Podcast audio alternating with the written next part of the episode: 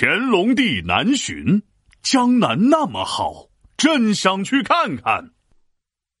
啊，江南好，风景旧曾谙。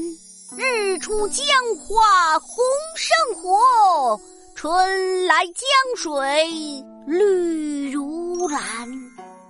能不忆江南？闹闹，你干啥呢？像我这样的文化人，当然是在背诗词啦。白居易的《忆江南》不错啊，闹闹越来越进步了，现在已经开始主动学习了。嘿嘿，主要是爸爸答应我，暑假的时候要带我来个江南一月游，所以我提前看看和江南有关的诗和词啊，感受一下江南的风、江南的雨、江南的小鱼儿、江南的米。呃，哎，你个小吃货，说到最后还是离不开吃。哎，对了，皮大龙，这江南到底是哪里呀？它真的有那么好吗？连白居易都专门为它写词。这个江南啊，主要是长江三角洲，南京、苏杭和扬州，物产丰富，风景美，经济发达，多税收，盛产佳人与才子，百姓生活乐无忧。听你这么一说，江南也太好了吧！我对我的江南一月游越发的期待了。哎，我跟你说啊，不仅你期待去江南，就连皇帝乾隆也特别期待去江南，总共去了六次呢。六次啊！这看来江南还真是个好地方。真没想到乾隆他也是个旅游达人啊！乾隆六次下江南，可不仅仅是为了玩儿，人家还有其他正事儿，像是考察水利建设、减免税赋政策，顺带收服人心、巡查官员工作。哎，听你这么一说，那这乾隆下江南就不是旅游喽？我看就是出差去工作的呀。嗨，差不多就是边玩边工作吧。毕竟江南离北京那么远，去一次当然要好好了解下当地的情况了。咱们先说这个考察水利建设，江南什么最多？我知道，都说江南是鱼米之乡，肯定是鱼多米多，好吃的多。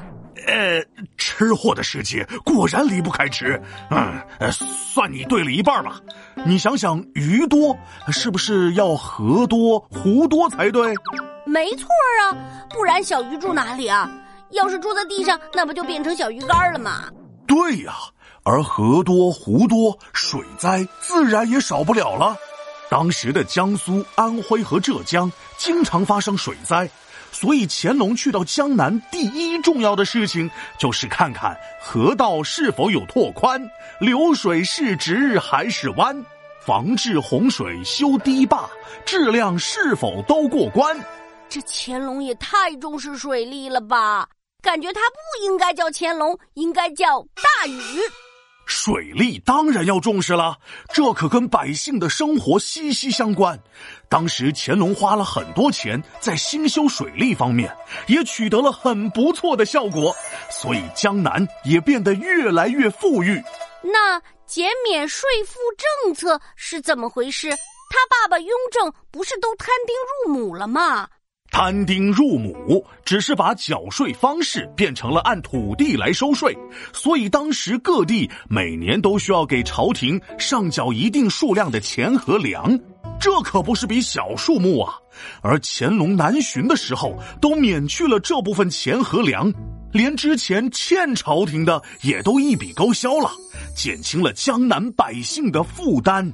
没想到这乾隆还挺大方啊！乾隆不仅大方，还大气呢。还记得之前跟你讲过的“留头不留发，留发不留头”的故事吗？清朝初年的时候，抵抗朝廷最严重的地方就在江南，所以乾隆下江南还有个目的，就是让江南百姓的心归顺朝廷。哦，这就是顺带收服人心。那他到底是怎么收服的呢？嘿嘿，江南有特别多的读书人，你们不是对清朝不服吗？那我就江南书生多招收，考取功名至九州，启用江南众官员，治理国家年复年。哇，这招也太强了吧！让讨厌自己的人最终变成了自己的粉丝，哇！可不是嘛！最后再说这个巡查官员工作，因为江南离北京比较远。所以，平常当地官员又没有认真工作，皇帝不容易知道。而六次南巡，则让乾隆可以好好检查当地官员的工作成绩，工作的好就升官，工作的差就降职。这从侧面呢，也让江南地区的官员更加努力的工作，最终受益的还是老百姓。哇，这么看来。乾隆下江南也下的太好了，我觉得他不应该是六下，应该是七下八下。哦不不不，应该一百下。哎，话别说太早。虽然乾隆下江南有好处，也有坏处，毕竟他是皇帝呀。每次南巡都会带不少的人，也会花不少的钱，还会影响到百姓的正常生活，所以说是劳民伤财。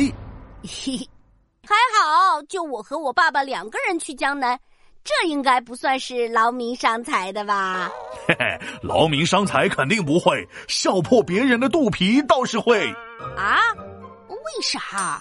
劳民伤财是说，既使人民受苦，又耗费钱财。你俩又不是皇帝，也没花别人的钱，哪来的劳民伤财？哎，闹闹啊，有空呢还是要多读书，不然要闹笑话的。皮大龙敲黑板，历史原来这么简单。乾隆六下江南，好处多到没完，但也劳民伤财，确实很招人烦。